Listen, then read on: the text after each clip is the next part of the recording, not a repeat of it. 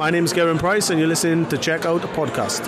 180. Tag 3 bei der Qualifying School ist zu Ende gegangen und es war ein sehr guter Tag aus deutschsprachiger Sicht. Florian Hempel sichert sich eine Tourkarte. Martin Schindler ist auch quasi durch, genauso der Österreicher Zoran Lerchbacher. Wir sprechen über all das hier bei Checkout der Darts Podcast, eine weitere Update-Folge zur Qualifying School. Ich bin Kevin Schulte. Grüße gehen raus an die gesamte Darts-Gemeinde und natürlich an Podcast-Kollege Christian Rüdiger. Hi. Hallo Kevin, ich grüße dich und alle, die zuhören. Ja, Christian, wir haben äh, einen deutschsprachigen Tourcard-Holder oder einen deutschen Tourcard-Holder zu vermelden. Florian Hempel sichert sich die Tourkarte durch einen Tagessieg bei der Qualifying School in Niedernhausen. Das äh, konnte man jetzt nicht unbedingt kommen sehen, wenn man rein auf die zuletzt gezeigten Leistungen blickt. Er hatte erst einen Punkt nach zwei Tagen. Da war eigentlich klar, er braucht jetzt richtig gute Ergebnisse. Er muss richtig weit kommen oder eben einen Tagessieg landen. Und das ist ihm jetzt gelungen. Florian Hempel auf der Tour. Was macht das mit dir?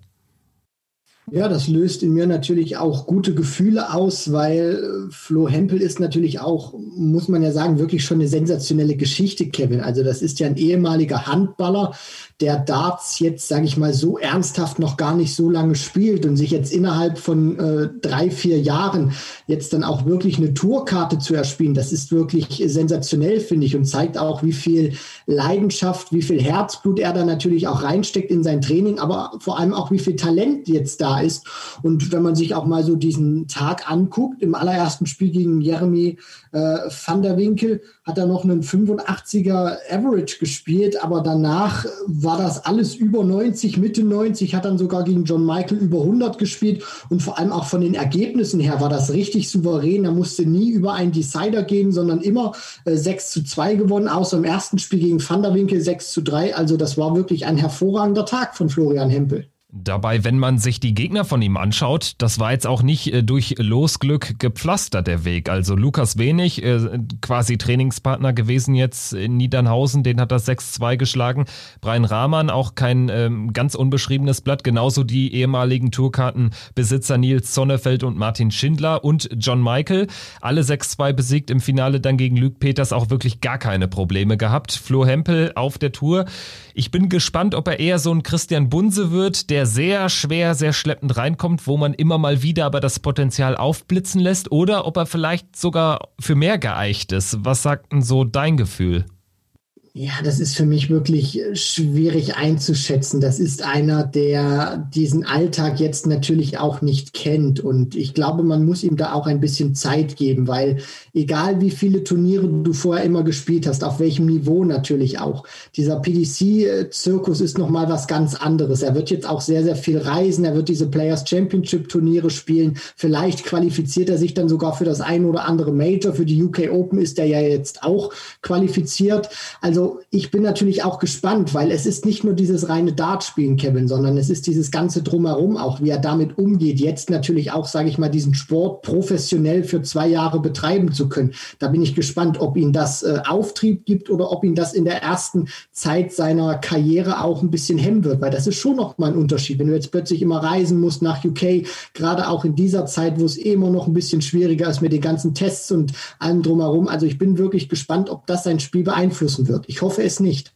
Auf jeden Fall ist erstmal klar, dass äh, das wirklich eine tolle Geschichte ist, vor allen Dingen eine sehr blitzartige Entwicklung. 2017 meines Wissens nach erst überhaupt angefangen mit dem Dartspielen. Stand bei Dessau-Rosslau in der zweiten Handball-Bundesliga im, im Tor, also auch gar nicht so schlecht. Und insofern, äh, ja, wirklich eine steile Karriere und das zeigt auch, wie geil dieser Sport ist, dass du in wenigen Jahren mit sehr viel Trainingseifer, natürlich auch mit viel Talent, aber auch schon sehr weit kommen kannst. Florian Hempel jetzt einer von 128 Profis auf der PDC-Tour. Und dazu gehören wird zu diesem illustren Kreis auch weiterhin Martin Schindler. Das, können wir jetzt schon vermelden. Zwar hat er keinen Tagessieg errungen jetzt an drei Tagen, obwohl er dreimal wirklich äh, stark unterwegs war, aber er hat genügend Punkte geholt. Die acht Punkte werden definitiv reichen. Martin Schindler behält seine Tourkarte. Und das ist auch erstmal eine tolle Geschichte fürs deutsche Darts, denn das bedeutet, wir haben auch weiterhin mindestens fünf Deutsche auf der Tour. Richtig, Kevin. Also für den Sport ist das natürlich auch eine gute Entwicklung, vor allem auch, weil Martin Schindler diese Karte, die er ja jetzt erst abgeben musste, sich direkt wieder zurückholt. Finde ich, ist auch ein gutes Zeichen für ihn persönlich, wird ihm sehr viel Selbstvertrauen geben aber vor allem auch fürs deutsche Darts. Du hast das angesprochen, dass weiterhin fünf Spieler auf der Tour bleiben. Und wir haben ja jetzt noch einen Tag, also rein theoretisch können da vielleicht noch eins, zwei mit dazukommen. Vielleicht holt sich ja noch mal einer einen Tagessieg und Michi Unterbuchner äh, spielt einen sehr guten Tag und spielt sich noch unter die Top 8. Also es ist zumindest noch was drin für die deutschen Jungs. Ja, also im Ranking sieht das sehr, sehr spannend und eng aus, wie es eigentlich immer der Fall ist bei der Q-School. Wir haben neben Schindler definitiv auch Zoran Lerchbacher wieder auf der Tour. Auch das kann man vermelden mit acht Punkten, die werden reichen. Sehr wahrscheinlich reichen auch sieben Punkte für Boris Kolzow, ein Russe auf der Tour. Farbtupf haben wir gestern schon drüber gesprochen.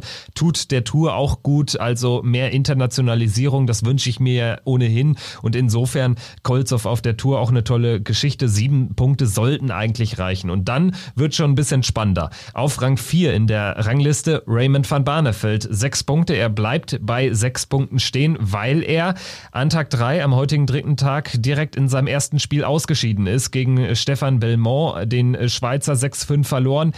Ja, war ein bisschen unnötig, nachdem er früh direkt eigentlich einen Break geschafft hat, aber er hatte dann direkt einen Rebreak kassiert und dann ähm, ja, ist ihm so ein bisschen die Zeit davon gerannt, war jetzt nicht grottenschlecht unterwegs und Belmont war jetzt auch nicht überragend, aber er hat halt, der Schweizer hat halt seine Lecks dann auch irgendwie immer nach Hause gebracht und das ist natürlich bitter für Raymond van Barneveld, denn ein Punkt hätte heute wahrscheinlich schon gereicht, um die Tourkarte zu sichern. So ist es noch ein leichtes Zitterspiel. Ja, das sind natürlich auch immer so Sachen, die willst du eigentlich nicht haben, weil Barney ist einer, der hat ein Jahr lang wirklich Wettkampfpause gehabt. Natürlich hat er hier und da immer gespielt. Aufgrund der Corona-Situation konnte er dann natürlich auch nicht so viel auf Exhibitions ähm, auftauchen, wie er sich das gerne gewünscht hätte. Dann kommt er praktisch aus der kalten Hose eben dahin, hat nur trainiert, äh, fuchst sich immer besser rein und es sieht eigentlich wunderbar aus. Und dann, äh, du sprichst das ja schon an, eigentlich, sage ich mal, er spielt nicht gut gut, auch in der Anfangsphase gegen Stefan Belmont, äh, führt dann trotzdem 2 zu 0 und dann denkst du dir, okay, das bringt er locker flockig nach Hause, auch wenn er nicht sein Top-Niveau spielt. Pustekuchen, jetzt ist er raus und ähm, es kann noch mal wirklich ganz zittrig werden, weil was passiert denn, wenn er morgen noch mal so ein richtiges Kracher losbekommt? Vielleicht trifft er direkt auf, auf John Michael oder er trifft äh, ja auf andere gute Spieler wie ein Richard Wenstra zum Beispiel oder ein José Justicia. Also das ist noch nicht ganz durch für Barney, auch ähm, wenn ich es mir natürlich wünschen würde, dass er wieder zurück auf die Tour kommt, aber er muss noch ein bisschen arbeiten. Ja, also das äh, Stichwort Losglück ist natürlich ein wichtiges. Das brauchst du auch ein Stück weit. Jetzt kann man aber auch nicht sagen, dass Belmont jetzt irgendeiner aus dem allerobersten Regal ist. Also die Niederlage wird ihn natürlich wurm, aber er muss sie auch umso schneller abhaken. Was mir halt grundsätzlich auffällt in diesem Format, ähm, dadurch, dass es eine Vorqualifikation gab, eine erste Stage, es gibt halt wenig, ich sag mal, Freilose. Also du kannst halt kaum so richtig großes Losglück haben, weil selbst wenn du jetzt auf einen äh, Lukas Wenig triffst oder auf einen Franz Rötsch, das sind ja auch alle Spieler, die jetzt vielleicht im Ranking nicht ganz so weit oben stehen. Oder dann habe ich noch gar nicht über, über Nico Kurz, Thibaut Tricol und so weiter gesprochen. Das sind ja alle Spieler, die im Ranking deutlich weiter unten stehen, aber die haben ja trotzdem in einem Spiel immer die Möglichkeit, so ein Niveau, was Barney dann auch an den Tag legt, mitzugehen und ihn dann zu schlagen. Also insofern wird wird spannend zu beobachten sein. Ein Punkt sollte er noch holen, um sicher zu sein, weil sonst könnte es wirklich sehr, sehr eng und zittrig werden. Das gilt auch für John, John Michael, der Grieche, von dir gerade auch schon angesprochen, ähm, kommt auch so ein bisschen wie Kai aus der Kiste, erreicht an äh, Tag drei die Runde der letzten vier und damit äh, bringt er sich in eine sehr gute Ausgangsposition, steht jetzt bei sechs Punkten und auch damit hätte man nicht unbedingt rechnen müssen. Also John Michael ähm, hat gute Chancen auf der Tour zu bleiben, gute Chancen ähm, erstmals auf die Tour zu kommen, hat Luke Peters, Finalist von heute, fünf Punkte von 0 auf 5, direkt im Ranking auf 6. Ansonsten die niederländischen Landsleute Nils Sonnefeld, Lorenzo Pronk stand jetzt noch bei fünf Punkten und wären drin. Aber das wird ein Zitterspiel, denn dahinter lauern Leute wie Richard Feenstra, Mario van den Bochade, José Justitia, Unterbuchner von dir angesprochen. Und dann ist natürlich auch immer im Bereich des Möglichen, dass so ein Adam Gavlas äh, sich ins Finale spielt und dann von drei auf acht Punkte aufstockt. Also das wird sehr, sehr spannend an diesem vierten Tag, gerade weil man natürlich am Ende auch oder je, je weiter das Turnier fortschreitet, mit dem Rechnen anfangen kann. Und Raymond van Barneveld ist gut daran gelegen, doch äh, so lange wie möglich im Turnier zu bleiben. Da bist du vollkommen richtig, Kevin. Also diese Rechenspielchen, die sollten wir auch wirklich nur wir führen oder zumindest die Außenstehenden, die Spieler auf gar keinen Fall. Weil wenn Barney wirklich anfängt und jetzt schaut, was brauche ich noch, wie viele Siege muss ich denn einfahren oder in welche Runde muss ich kommen, damit ich safe bin, dann äh, setzt was ganz äh, Blödes ein. Und zwar du, äh, diese, diese Ziellinie, die du dir ausgemalt hast, die wird auf einmal ganz, ganz schön lang werden, weil er braucht ja de facto, so wie es jetzt aussieht, Runde der letzten 32. Das heißt, er muss ja zwei Matches gewinnen, um diesen siebten Punkt dann praktisch zu holen. Und äh, ja, zwei Spiele zu gewinnen, das äh, sie klingt natürlich erstmal ganz einfach, aber wenn du dir das dann erstmal im Kopf vorstellst, okay, ich brauche nur noch zwei Siege und dich drauf fixierst, dann wird das auf einmal ganz, ganz lang und ganz zäh wie ein Kaugummi. Deswegen, du hast das schon äh, sehr gut zusammengefasst, Kevin. Er muss einfach an diesen Tag reingehen, wie an jeden anderen auch, und einfach spielen und nicht gucken, was macht die Konkurrenz.